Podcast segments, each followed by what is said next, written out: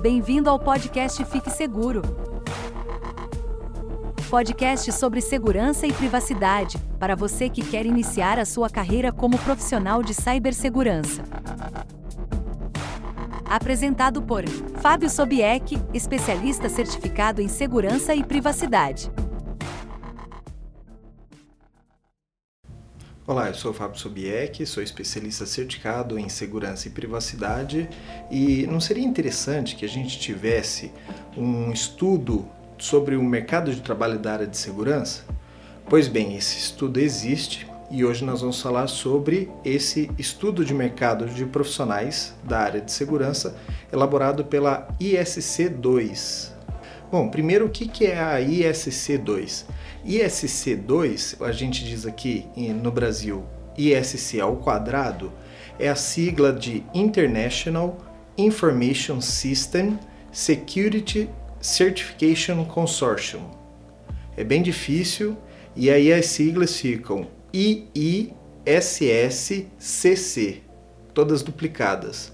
Como é uma piada de engenheiros, eles colocaram entre parênteses e falaram: bom, isso tudo elevado ao quadrado. Por isso que a gente chama de ISC ao quadrado ou popularmente também conhecido como ISC2. É uma entidade sem fins lucrativos. Ela foi fundada em 1989 é, através da união de várias associações de profissionais de segurança, inclusive a ISA, que é conhecida aqui no Brasil como é, Information System Security Association, ela faz parte desse consórcio de empresas, de associações que é responsável pela é, ISC2. Essa empresa ela é uma entidade privada, a sede fica na Flórida, nos Estados Unidos, e ela foi criada por volta de 89, como eu comentei, para elaborar uma prova de certificação que hoje é conhecido como a certificação CISP, ou certificação dos profissionais de segurança. Não é a única prova de certificação, não é o único exame de certificação que existe, mas é, é o mais conhecido hoje no mercado de trabalho. E além disso, a ISC2 atualmente ela tem outras certificações profissionais que a gente pode falar num, outro vídeo, num outro episódio, é, também para áreas de saúde, para áreas de cloud security, que eu já comentei aqui num vídeo para vocês. E, e, além disso, a ISC2 ela promove congressos na área de segurança. Então, é uma entidade que visa é, expandir esse network de profissionais, expandir a profissão de segurança da informação ao redor do mundo, certo? Essa empresa ela também fomenta né, tanto a, a parte de segurança, ela teve é, em algum tempo no passado a IS2, ISC2 Foundation, que depois virou o Center for Cyber Safety Education. Esse Center of Cyber Safety Education, é, também vou linkar aqui um vídeo para vocês conhecerem um pouco mais sobre isso. Uh, ele é um, uma entidade também sem fins lucrativos que fomenta, junto aos profissionais de segurança, é, práticas de educação de segurança para crianças e idosos. Então veja bem que a ISC2, então ela é uma entidade privada, ela é a união de várias entidades da área de segurança, é a mesma entidade que elabora a prova do CISP e outras provas de certificação, outros exames de certificação. E é, o objetivo dessa, dessa empresa é fomentar o network entre profissionais e, e também essa parte de educacional, né, a parte de é, retorno para a sociedade, que é o Center for Cyber Safety Education. Se você quiser saber mais sobre a ISC2 e esse centro de cyber educação, eu também estou colocando aqui os links tanto no podcast quanto nos vídeos, ok? Bom, essa entidade, então, que eu falei, que tem como missão promover o mercado de profissionais de segurança e, e, o network desses profissionais, todos os anos eles fazem um estudo de força de trabalho. O que, que é esse estudo de força de trabalho? Eles tentam ter uma visão anual de como está o mercado de trabalho e quais são as percepções que eles têm, que eles conseguem através das entrevistas de como vai ser o mercado para o próximo ano. Então, todos os anos, eles enviam questionários para profissionais da área de segurança, não somente os profissionais certificados, não é só a patotinha da ISC2, são todos os profissionais de segurança do, um, do mundo todo, profissionais certificados e não certificados, e, e eles têm um tempo para responder esses questionários, essas respostas retornam para a ISC2, são tabuladas e em cima dos resultados eles elaboram os, o relatório e tiram as suas conclusões em cima dos dados reportados. Este relatório ele é público, também vou colocar aqui o link para você poder ter acesso ao relatório completo. Hoje, o relatório desse ano teve aí cerca de 42 páginas de informações. É, eu li todo o relatório aqui para a gente preparar esse episódio e o objetivo desse relatório é entender o mercado, ajudar o profissional a se planejar né, para o ano seguinte e também ter uma informação de como que as empresas estão vendo o mercado de trabalho. Né? Não só o, a visão do profissional, mas também a visão das empresas, as demandas, quantos profissionais estão faltando no mercado de trabalho é, ao redor de todo o mundo, quais são os países que têm mais necessidades, as regiões que têm mais necessidade, porque pensa bem, se você é um profissional e você tem a disponibilidade de se mudar de país, né? É, o ideal seria que você se mude para um país onde tem mais demanda da sua profissão. Então, se eu sei que na Europa ou nos Estados Unidos existe uma demanda maior dos profissionais de cibersegurança, eu como profissional de cibersegurança, para onde que eu vou querer ir? Eu vou querer me mudar para um país onde eu tenha mais facilidade de encontrar um emprego. Se a demanda é maior, obviamente, o, o número de oferta de empregos para esse país vai ser maior. Então deixa, fica mais fácil, né? Torna mais fácil para que você possa fazer essa mudança. Então ele te ajuda no planejamento ah, para o próximo ano. Bom, o relatório de 2020 ele traz uma característica muito grande com relação ao desafio que nós tivemos esse ano. Então, obviamente, né, eu estou falando da crise sanitária é, que a gente teve durante esse ano e provavelmente vai se prolongar para o começo do ano de 2021. E esse relatório ele tentou, é, através das perguntas, verificar como que foi é, como que os profissionais de segurança, como as empresas tiveram que se adequar, quais foram as dificuldades, é, quanto tempo que eles tiveram para trabalhar isso? E, e, de todas as respostas, o que mais trouxe de problema né, para a área de segurança foi o trabalho remoto. Então, de repente, né, por recomendação da Organização Mundial da Saúde, vários países tiveram que fazer lockdown, tiveram que fazer o fique em casa. Isso foi generalizado por conta da, da, da situação e as empresas tiveram que se adequar. Obviamente, a área de segurança teve que trabalhar bastante para é, ter, é, dar informação segura para os funcionários, para a empresa, para que a empresa continuasse a funcionar. Não só a área de TI teve que trabalhar bastante, mas também a área de segurança. É, entre esses, esses desafios, então, o maior deles foi garantir que as, as pessoas que estivessem em casa pudessem fazer um acesso remoto seguro. Então, essa foi a primeira preocupação. Então, vamos imaginar, do nada, uma empresa que normalmente ela tinha licenças para 25% dos seus funcionários, da noite para o dia, ela teve que prover licenças de VPNs para a, é, diversos, um grande número de funcionários, da noite para o dia. Então, esse foi um dos primeiros desafios. O segundo desafio que a gente teve é isso fora do relatório. Estou comentando aqui de experiências que eu ouvi de outros profissionais, né, principalmente profissionais da área de segurança de redes. É, eles tiveram que aumentar as capacidades das infraestruturas de rede aumentar os links de internet para que pudesse acomodar todo esse acesso que vinha de fora para dentro da empresa.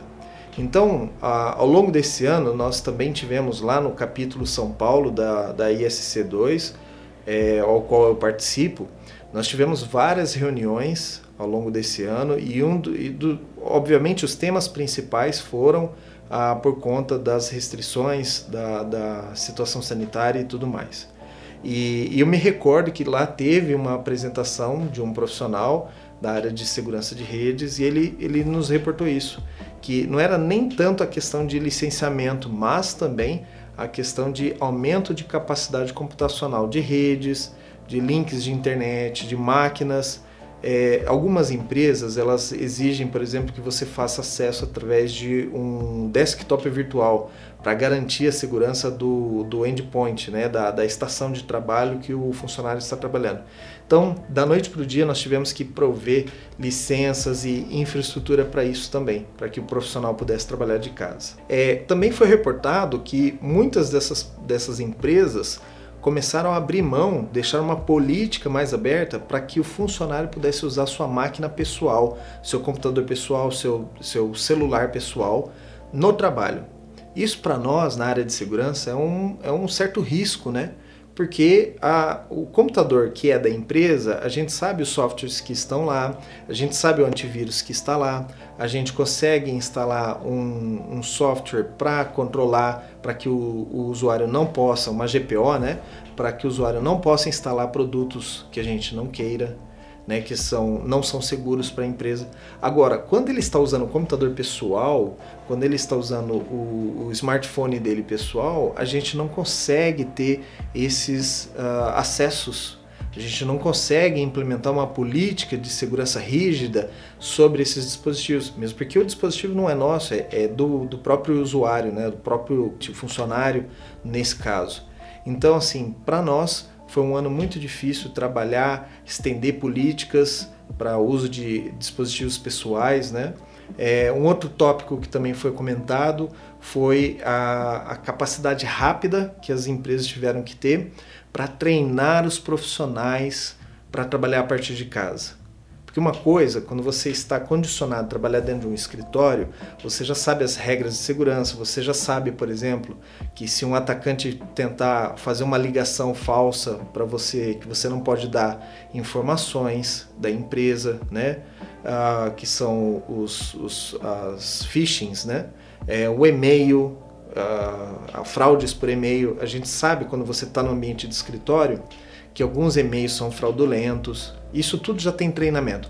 Agora, quando o, o usuário foi trabalhar de casa, e, e aí de casa ele estava um pouco mais vulnerável, né? até para receber uma ligação na própria casa dele, alguém dizendo: Olha, sou o chefe do seu chefe, pessoa que ele não conhece, é, precisava que você me encaminhasse um relatório, uma informação. Então, tiveram muitos ataques em cima dessa vulnerabilidade que teve temporária que era o profissional trabalhando a partir de casa.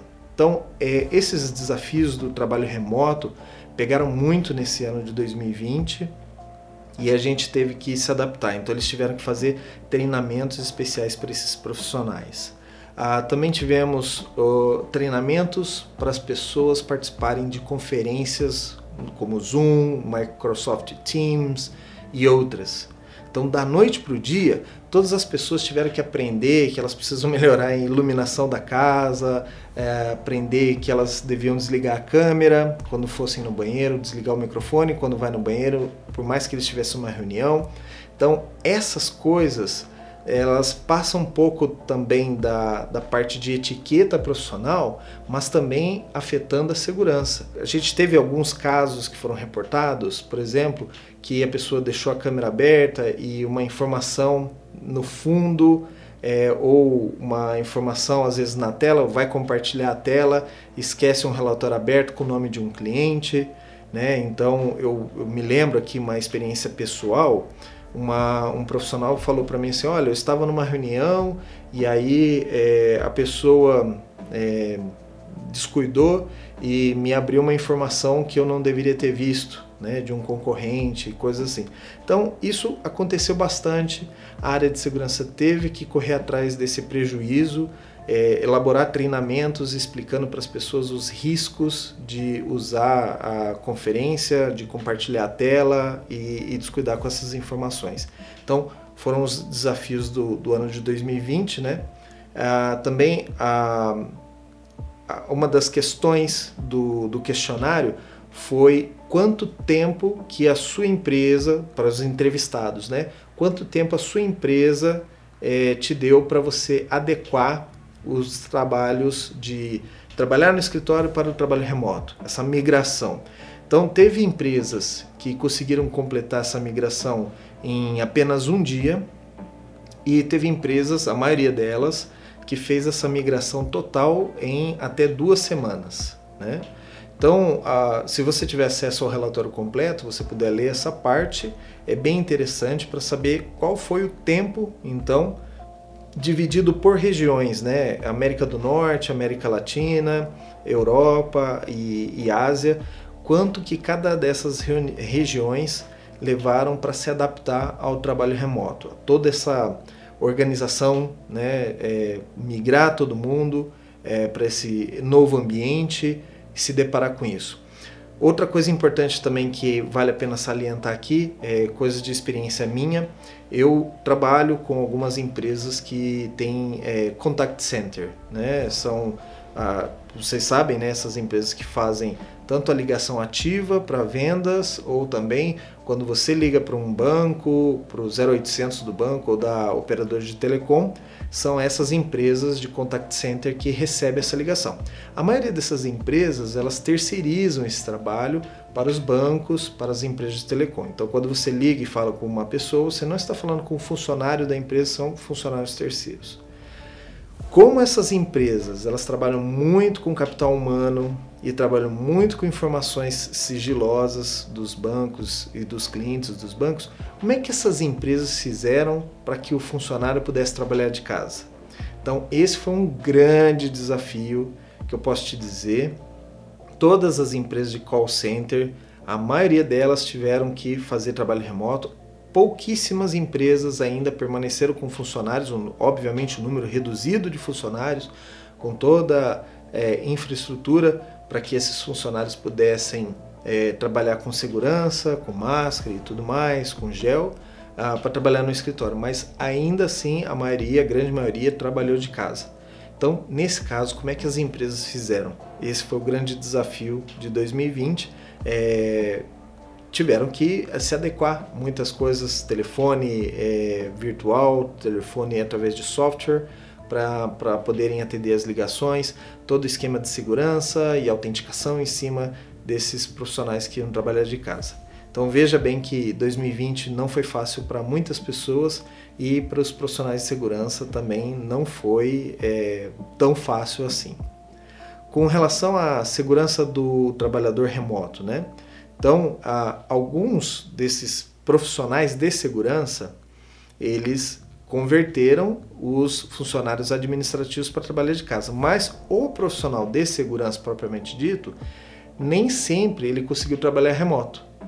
Então, o profissional de segurança, em alguns casos, teve que trabalhar do, do escritório, da empresa. Por quê? Porque era uma situação né, que não dá para levar para casa. Então, como que eu faço para um analista do SOC trabalhar a partir da casa dele, sendo que ele tem que monitorar e ter acesso a vários sistemas ali em tempo real, ou por exemplo, funcionários que trabalham com data center, né, de, de trabalhar com fitas de backup, essas coisas. Esses profissionais não, não teve outra escolha senão a trabalhar a partir das suas empresas, né? Então, 34% das empresas é, disseram que ao longo desse trabalho elas foram comprometidas de alguma forma. Então, isso é um, é um dado bem significativo que vem desse relatório.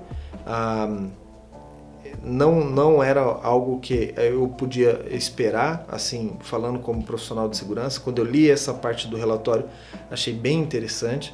Então, isso por conta do, de todos os problemas de pandemia, de trabalho remoto, é, então, 34% dos entrevistados disseram que as suas empresas tiveram problema. Né? É, cerca de 18% das empresas disseram que o número de incidentes de segurança, ou seja, qualquer coisa que tenha a ver com ataques remotos, ataques a funcionários remotos, qualquer problema de segurança. Então, 18% da, dos entrevistados disseram que o número de incidentes aumentou ao longo de 2020, seja por conta da pandemia ou por conta de outros, uh, outras tentativas, né? E, mas, por outro lado, 50%, 54% das empresas disseram que o número se manteve ao longo desse ano. Independente se teve a pandemia ou não teve, o número se manteve. E aí eu, eu penso um pouco nesse ponto. A, a pandemia ela pegou de surpresa todo mundo, né? tanto o profissional, tanto o profissional de segurança, o profissional de TI, mas também pegou de surpresa os hackers. É, ninguém sabia, todo mundo estava exposto a essa situação, ninguém sabia quanto tempo ia levar e tudo mais. Até o ponto onde um atacante começa a perceber é, certas vulnerabilidades, ele começa a perceber que as empresas estão mandando os funcionários trabalhar perto de casa, é, que muitas empresas tiveram que fechar, mas continuavam rodando, aí que ele começa a analisar e pensar: poxa, dá para fazer um ataque de phishing direto no funcionário dá para, é, se as empresas estão trabalhando de casa, eles começam a ter amigos que começam a trabalhar a partir de casa, eles, você está usando o computador da empresa? Não, eu estou usando o meu computador pessoal. Ou outro fala assim, ah, a empresa é, diminuiu a política de segurança, agora a gente pode fazer autenticação só usuário e senha, não precisa fazer autenticação com, com token, autenticação mais forte. Então ele começa a perceber isso e fala assim, opa, aqui dá para a gente começar a atacar. Então, Houve um tempo também para os atacantes pensarem em formas de explorar essas novidades do trabalho remoto. Então, por conta disso, é, uma, eu acredito, opinião pessoal minha, eu acredito que esses números não aumentaram tanto porque o, o atacante ele também leva um tempo para perceber oportunidades. E por conta dos profissionais é, tarem, é, estarem mudando para o trabalho remoto, para o trabalho a partir de casa, ele já pensou nos problemas que poderiam ter, ele teve um tempo para se adaptar. Então, assim, a minha empresa vai migrar, eu vou precisar ter mais licenças de VPN. Eu vou levar 10 dias para tomar, é, é, comprar essas licenças de VPN ou aumentar aqui o meu, minha infraestrutura de rede para suportar essas conexões remotas. Não tem problema, porque em 14 dias, em 10 dias que eu vou levar para aumentar essa estrutura, os, os, hackers ainda não estão ah, percebendo que a gente mudou para o processo remoto. Então, houve um tempo de adaptação das empresas até o tempo desse gap de tempo ah, do, do atacante perceber as janelas de oportunidade. É, também na resposta do, dos profissionais, é, eles 59% disseram que a pandemia não impactou a, a força de trabalho, ou seja, é, não houve nenhuma mudança, ninguém foi demitido, ninguém foi contratado, permaneceu da mesma forma. É, 19% dos entrevistados disseram que tiveram seus salários reduzidos. E isso aqui no Brasil é um pouco difícil para a gente comentar, porque no Brasil existe uma lei, principalmente para seletistas, né, o pessoal que está protegido pela CLT, as leis trabalhistas não permitem que o salário seja reduzido, exceto se houver um acordo coletivo de trabalho e tudo mais. Tem uma exceção da lei, mas normalmente as empresas não conseguem abaixar salários aqui, porque a lei proíbe. Isso nos Estados Unidos e em outros países não é tão verdadeiro, né? Uh, existem eh, empresas que elas podem, elas têm o direito de diminuir salários. Então isso é algo que se afeta um pouco mais fora da empresa, não aqui para o Brasil. E, e apenas 7% dos entrevistados reportaram que eles perderam o emprego ao longo da pandemia. Então essa também é uma informação bem relevante do, da, do relatório que trouxe para nós com relação ao mercado de trabalho de profissionais de segurança é, essa informação é bem relevante para nós. Mostra que a área de segurança ela é um pouco mais resistente às crises, né? Embora tenha todo esse ambiente de crise e tudo mais, 59% das pessoas, dos profissionais, não foram afetados de forma nenhuma. É, com relação ao, ao escritório, né? Ah, a maior parte dos profissionais de segurança que tiveram que trabalhar a partir do escritório, que não conseguiram fazer o trabalho remoto, Ah, os maiores motivos foram que não dava para fazer de casa o trabalho deles, o trabalho de segurança deve ser feito on-site. É, algumas dessas pessoas, o segundo motivo que levaram os profissionais de segurança a trabalharem nos escritórios era que o tipo de informação que eles trabalham não permite o trabalho remoto, né? E, e um terceiro motivo ali é que é, o trabalho que eles precisavam fazer, não só de segurança, mas de TI e tudo mais, ele precisava estar lá, não dava para se fazer remoto. É, essa é a opinião dos entrevistados, quando perguntado os motivos pelo qual eles tiveram que ir para os escritórios. E uma próxima pergunta também que a ISC2 fez para esses entrevistados, então já que você teve que ir trabalhar no seu escritório, não deu para você como profissional de segurança trabalhar a partir de casa, é se você estava preocupado com a sua segurança, sua saúde, a segurança das pessoas que moram com você. E 78% das pessoas, dos profissionais de segurança entrevistados, é, ficaram de alguma forma preocupados com a sua saúde, a sua segurança, com relação a ir trabalhar no escritório e não poder fazer o trabalho remoto como outros profissionais de outras áreas conseguiram. O principal parte do relatório que a gente vê todos os anos, independente de, do, dos motivos que, que tiveram aquele ano ou outro, é, todo relatório ele traz um gap da mão de obra especializada. Então esse foi o primeiro motivo que originou né, esse relatório. Eles precisavam, como entidade profissional, definir é, ao redor do mundo quantos profissionais a, as pessoas, a sociedade precisava ter profissionais de segurança para uh, atender todos os riscos, né, para não deixar que as empresas corram riscos.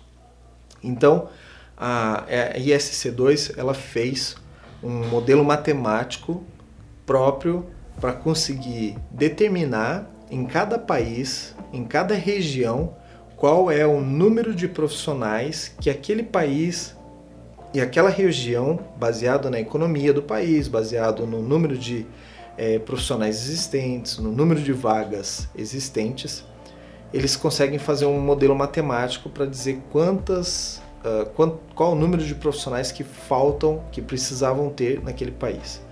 E aí eles também fazem uma análise com um número estimado de profissionais existentes. Então, um é o número de é, quantos profissionais esse país precisa, o outro é quantos profissionais esse país tem.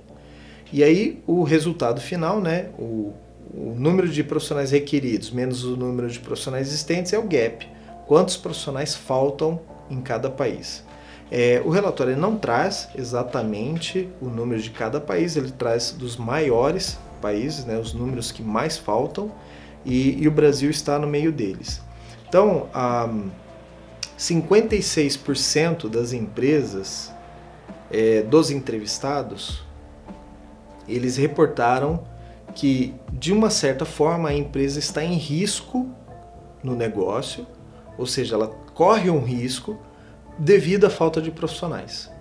Então isso é bem importante, é uma, uma informação relevante que é as empresas elas percebem que elas estão em risco devido à falta de profissional. 56% das empresas reportaram essa informação para a ISC2.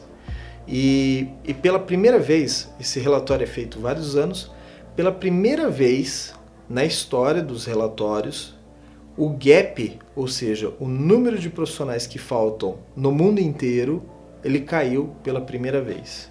Então essa é uma informação também foi bem noticiada nos, no, nas mídias de, de segurança, que até o ano passado a ISC2 calculava que faltava no mundo todo 4 milhões de profissionais de segurança e este ano de 2020 ela reportou que faltam no mundo inteiro 3 milhões e 100 mil profissionais no mundo todo, certo? Então, a, essa distribuição global, dentro do relatório você vê em quais as regiões que faltam mais profissionais, quais as regiões é, já tem profissionais de sobra, ainda faltam, mas é, tem maior número de profissionais e aí você pode é, verificar quais os países onde precisam mais mão de obra qualificada. Dessa falta de profissionais, a, as empresas também foram questionadas o seguinte: na sua empresa, você entrevistado, na sua empresa é, falta profissional? para sua empresa e, e 22% dos entrevistados falaram assim: hoje na minha empresa falta muita mão de obra, falta bastante mão de obra, 22% das empresas. 42% dos entrevistados, das empresas dos entrevistados, reportaram que existe uma falta de mão de obra. Mas, assim, pelo número de funcionários que a gente tem, dá para a empresa consegue continuar trabalhando e tudo mais. Então, 42% faltam profissionais, mas a empresa consegue ainda trabalhar. Para 30% dos entrevistados, eles responderam que a equipe está completa. Então, na empresa onde eu trabalho, a equipe está completa. Não, não tem a, aberto novas vagas, a gente tem o número de profissionais que a gente precisa e apenas 2% dos entrevistados reportaram que nas suas empresas nós temos mais profissionais do que a gente queria, do que a gente precisa. E veja bem, de novo, não são profissionais certificados, são profissionais de segurança. Se o cara tem certificação, se não tem certificação, se tem graduação, se não tem graduação, isso a gente vai ver um pouquinho mais para frente, que o gráfico também, é, é, existe também um gráfico falando sobre a, a formação acadêmica do profissional. É, também houve uma pergunta se o entrevistado acreditava que a empresa ia crescer em número de ofertas, né? De a, o seu time de segurança ele vai crescer no próximo ano? Para 48% das, dos entrevistados eles falaram que sim, a empresa pretende aumentar o número de vagas uh, para profissionais de segurança. Para 39% dos entrevistados, eles disseram que não. O time não vai aumentar e vai continuar desse mesmo tamanho para o próximo ano. E 15%, apenas 15% das empresas disseram que ah, o número pretende diminuir, ou seja, eles vão cortar pessoas ou mover essas pessoas para outros departamentos, mas vai diminuir o número de vagas ofertadas para profissionais de segurança. Então, a 48% das empresas, olhando o lado bom, 48% das empresas diz que vai aumentar o número de contratações de profissionais. Então, para nós, profissionais de segurança, é, é, o mercado está em expansão. Para o Brasil, o Brasil está diretamente no relatório, é um dos países que mais falta mão de obra profissional. Ah, pelo cálculo da ISC2, no Brasil, para o ano de 2021, a gente precisaria ter no Brasil 626 mil profissionais de segurança. Hoje, o número estimado de profissionais né, é, existentes no Brasil é, seria um, outro, um número bem menor, e então a, a ISC2 reporta que faltam, para a gente atingir o número de 626 mil, faltam 331 mil profissionais na área de segurança de informação. Isso seria mais do que o dobro. Então, para a gente atingir o número que eles consideram um número razoável para o tamanho do Brasil, para o tamanho da economia do Brasil, para o número de vagas que hoje existem no mercado, que eles conseguem é, consultar, é, a gente precisaria ter formados 331 mil profissionais na área de segurança. Então vejam que existe um mercado muito grande na, no Brasil para a área de segurança da informação. Então, se você quer começar a trabalhar nessa área de segurança da informação, uh, ainda assim vão abrir muitas vagas. Só para a gente ter uma ideia, é, nos Estados Unidos faltam 359 mil profissionais capacitados na área de segurança, mais do que o Brasil. Só que tem que considerar o seguinte: nos Estados Unidos já tem muitos profissionais. Então, esse é o gap, é o quanto que falta para que a economia americana estivesse a pleno vapor.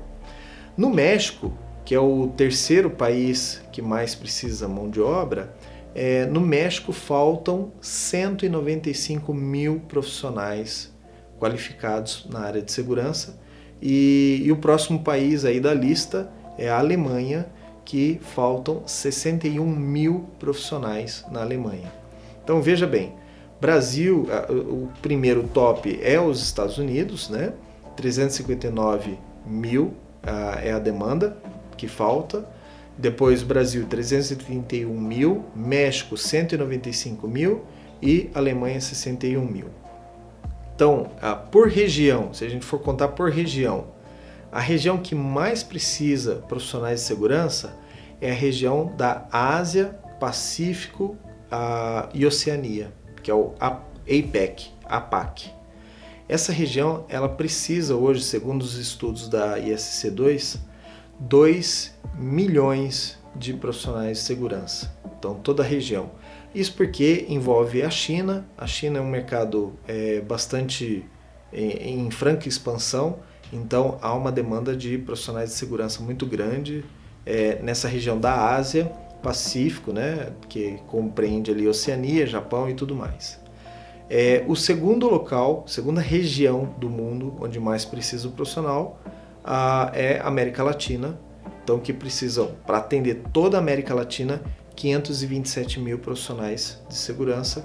Para atender a América do Norte, e aí engloba também o México, 376 mil profissionais.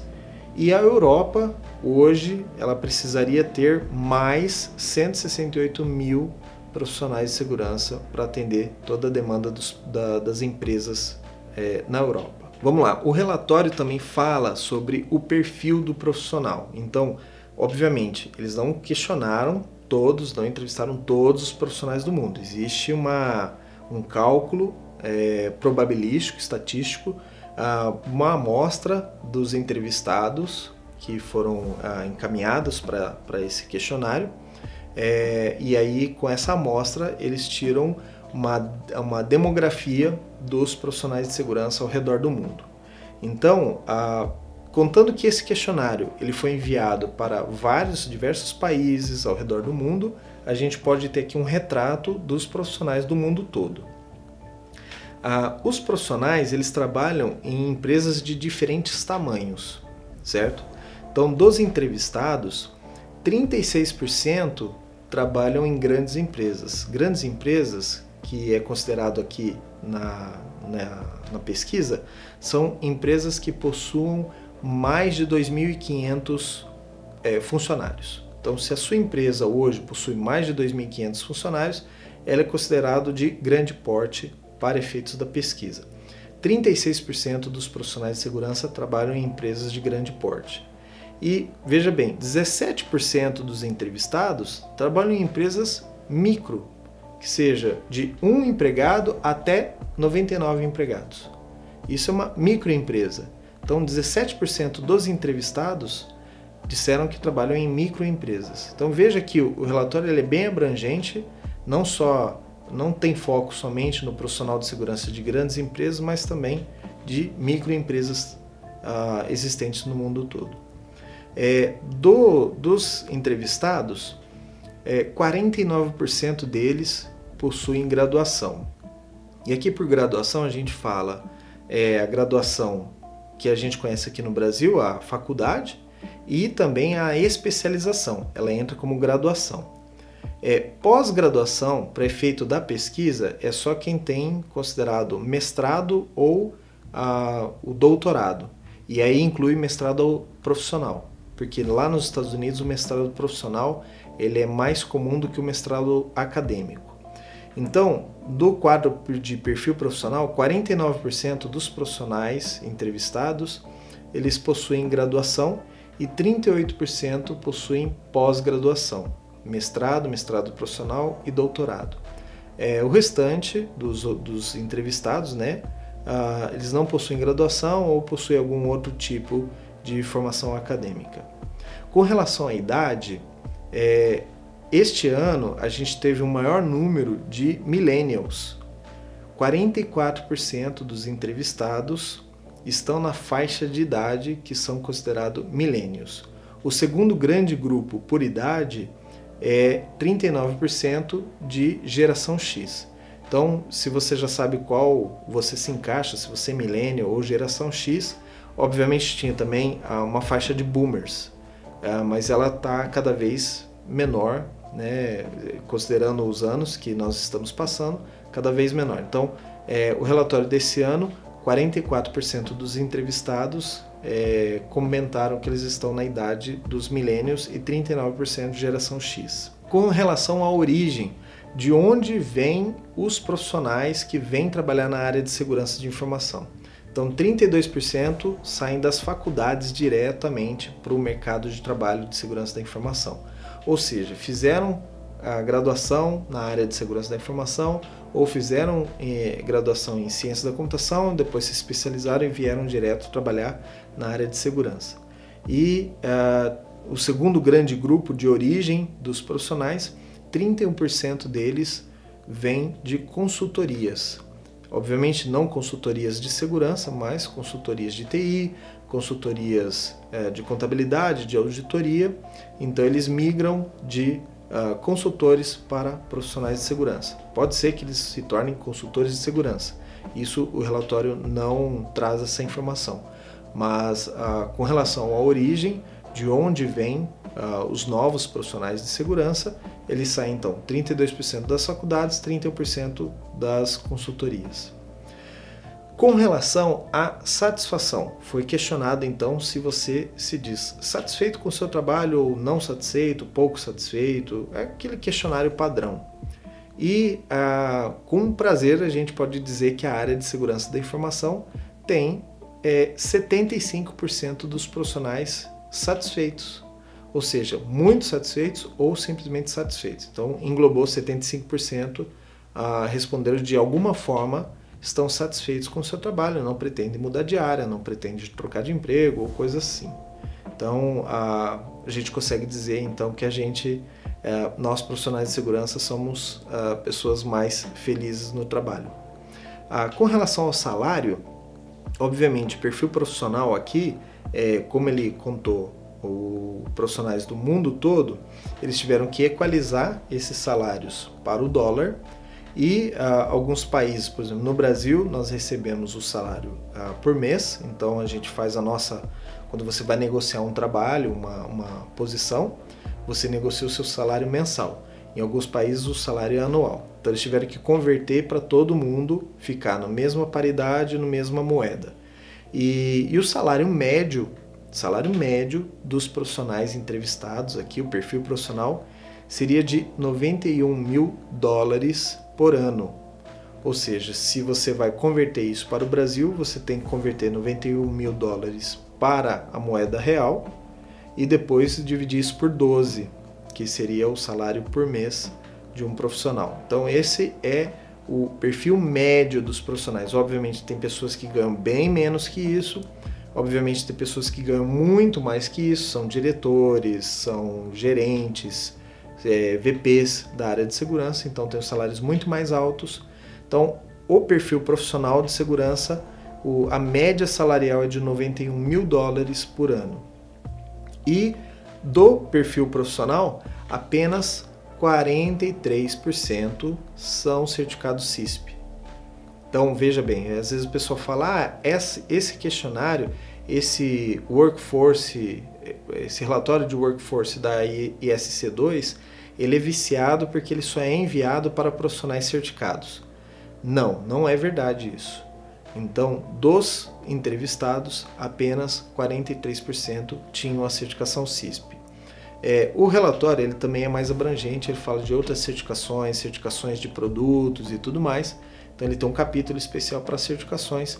Vale a pena você dar uma olhada se você já tem alguma certificação profissional ou se você pretende é, pensar em alguma certificação profissional de segurança, dá uma olhada lá nessa, nessa parte do relatório. O relatório também fala sobre os conhecimentos, eles fazem algumas perguntas para as empresas e, e as empresas enumeram por ordem de importância quais são os conhecimentos da área de segurança que a empresa acredita que serão mais necessários para o ano de 2021. Então, para o próximo ano, para os próximos cinco anos, se você não tem certeza, é, as empresas então reportam quais são os skills da área de segurança que eles vão mais precisar. Do top 5 aqui, é, vou começar pelo quinto. É, as empresas disseram que vão precisar de mais profissionais que tenham conhecimento em inteligência de ameaças ou threat intelligence. Esses profissionais eles fazem avaliações ah, da empresa, do mercado externo e de produtos. Eles conseguem definir um mapa dentro da empresa de problemas, ah, ameaças que essa empresa pode ter, né? E essa avaliação constante junto ao time do SOC e tudo mais para monitorar e avaliar as ameaças da empresa. Então, Threat Intelligence, essa área vai crescer, está é, entre os top 5, aqui é o quinto lugar. O quarto lugar em é, conhecimentos necessários para as empresas no próximo ano é a área de governança, risco e conformidade. Então, se você trabalha nessas áreas de governança, risco e conformidade, é, ela é o número 4 aqui de requisitos de conhecimentos que vão precisar para o próximo ano.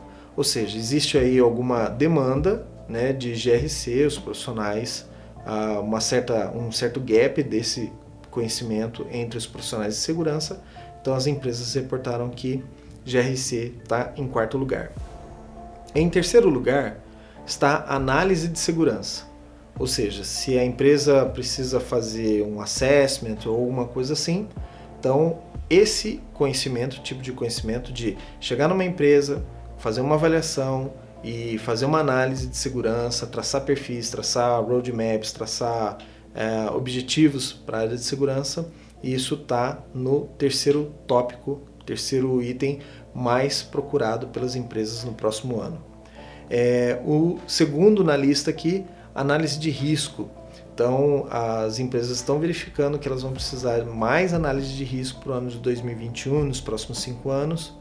Então, vão ser necessários mais profissionais para análise de risco. É, análise de risco de negócio, análise de risco de segurança, análise de risco em geral para a área de negócios de cada empresa. E o top número 1 um de conhecimentos que nós vamos precisar para os próximos anos está lá, Cloud Security.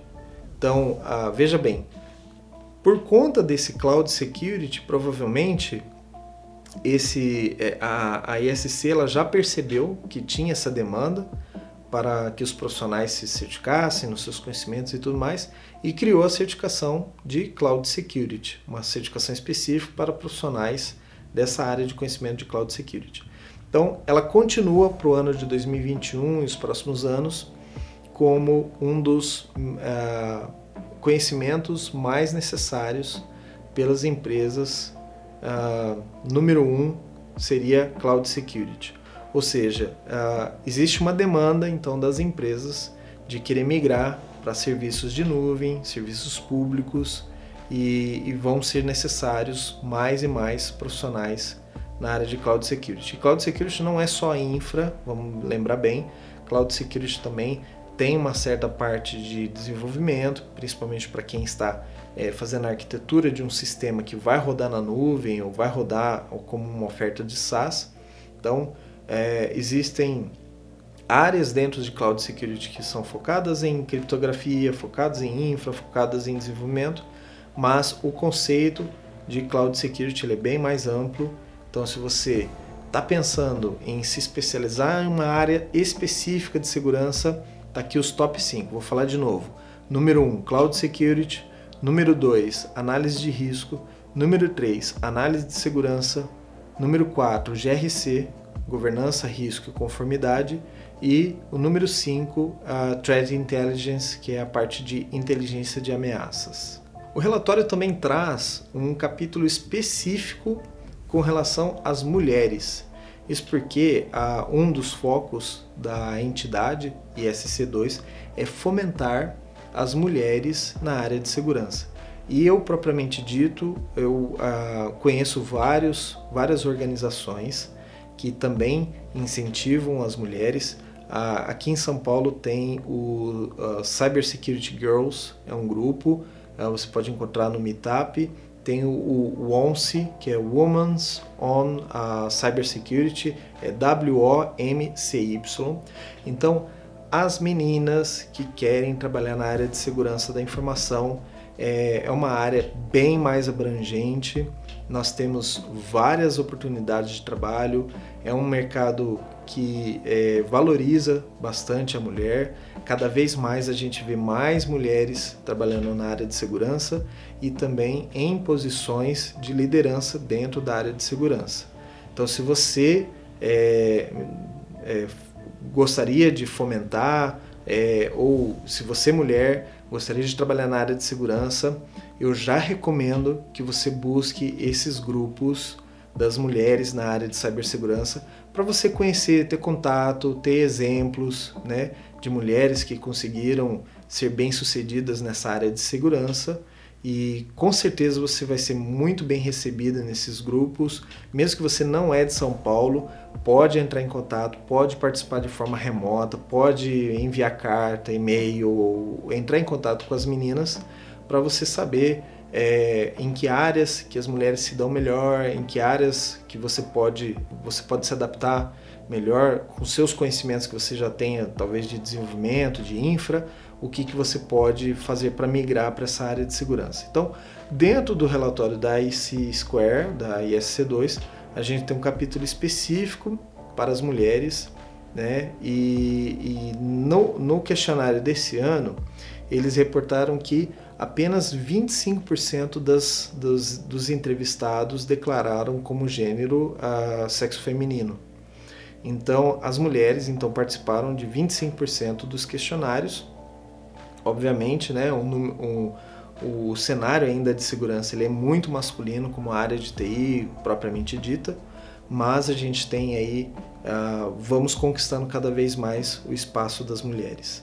É, quando questionada sobre a participação, né, quantas mulheres tem mais na área de segurança, né, se existem mais mulheres a partir desse ano, é, 51% das, das mulheres disseram que o número de mulheres na área de, cyber, de cibersegurança aumentou e também dos homens. É, nessa parte do, do questionário aqui, do relatório, eles dividem as respostas dos homens e das mulheres. Então aqui eu vou falar mais das mulheres. Então, as mulheres acreditam, 51% das mulheres entrevistadas acreditam que o número de mulheres na cibersegurança aumentou no ano de 2020. É, para 40% das mulheres e 37% dos homens, o número de mulheres em cibersegurança continua a mesma coisa do ano passado.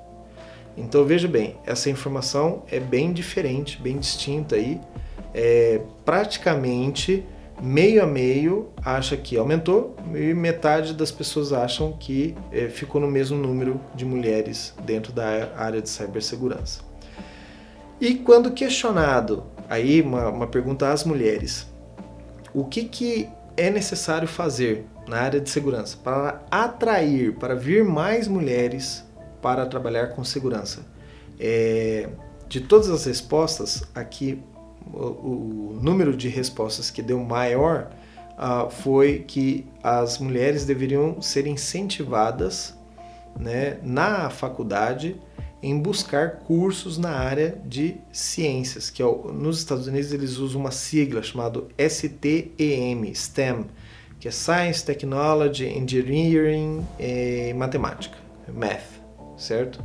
Então, nesses cursos de matemática, engenharias, tecnologias e ciências, eh, as entrevistadas disseram que se a gente incentivar mais as mulheres para fazerem graduação nessas áreas, vai aumentar o número de mulheres na área de cibersegurança.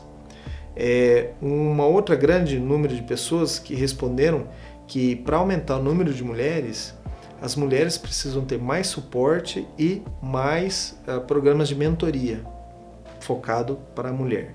Então essa é, ocupou a segunda resposta mais citada. A terceira resposta mais citada em, na pergunta o que é necessário ser feito para trazer mais mulheres para trabalhar na área de segurança, elas disseram que deveria diminuir a diferença salarial entre homens e mulheres. É, é uma questão que a gente já conhece já de outros mercados, que a, a, mulheres na mesma função de homens ganham menos. Então elas disseram que se a gente conseguir diminuir esse gap salarial entre homens e mulheres na mesma função, isso vai atrair mais mulheres para a área de cibersegurança. E o último item aqui, mais citados, existem vários itens no relatório, recomendo que vocês leiam. É, o, o último item mais citado é que mais mulheres no cargo de liderança vão incentivar outras mulheres a trabalharem na área de segurança. Então, você pode concordar, você pode discordar desses itens aqui, mas essa é a opinião das entrevistadas, das mulheres entrevistadas. E aí isso reflete no relatório, e aí você pode ter uma ideia, mais ou menos, é, se você é homem, pode ter uma ideia de como as mulheres estão pensando, né? Se você é mulher e quer entrar na área de segurança, você vai ter uma ideia de como as mulheres na área de segurança pensam e você pode concordar ou discordar desse, desses tópicos, mas a, o fato é que a gente realmente precisa é, trazer mais mulheres para a área de cibersegurança, incentivá-las e apoiá-las é, da melhor forma que a gente possa, é, ou seja, abrindo oportunidades, abrindo empregos para que as mulheres possam migrar para essas áreas, né? oferecendo a, ajuda para é, esse gap educacional, se elas precisam de ajuda, mas de uma certa forma nós homens temos que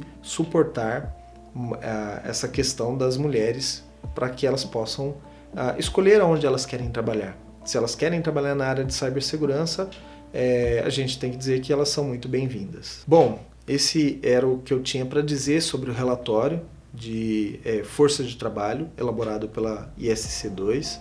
É, recomendo fortemente que você dê uma lida no relatório, conheça, no próximo ano que você acesse, é, se você tiver oportunidade ou for convocado pela ESC2 para responder o questionário, responda, traga mais informações sobre o Brasil para o relatório, é, porque é muito importante, ele traz um retrato, não, não posso dizer que é um retrato uh, oficial da área de segurança, nem que é, esse relatório é a verdade absoluta, porque ele é baseado em estatísticas, em probabilidades, pelo número de, de questionários que eles recebem.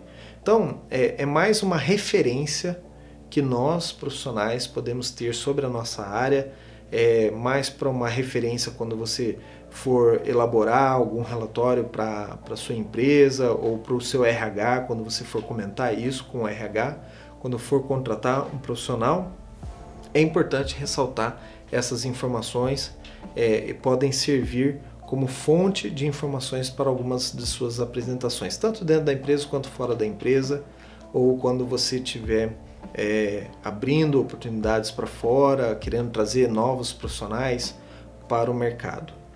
É, muito obrigado por assistir ou me ouvir até aqui e é, fique à vontade para entrar em contato comigo através do meu site www.sobiec.net e você pode sugerir temas, você pode sugerir pessoas para serem entrevistadas. Aqui eu pretendo trabalhar ah, pelo menos uma entrevista por mês ah, com profissionais da área de segurança.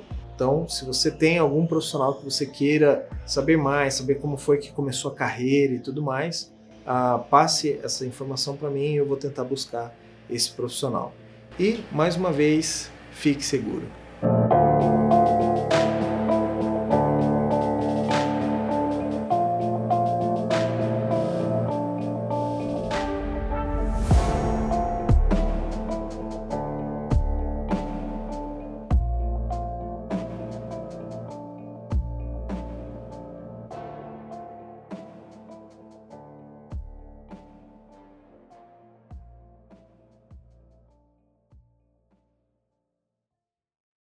Você ouviu o podcast Fique Seguro, apresentado por Fábio Sobieck.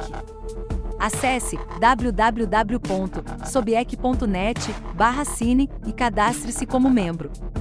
Você receberá semanalmente dicas e detalhamento de requisitos de vagas de segurança da informação, entre outras informações.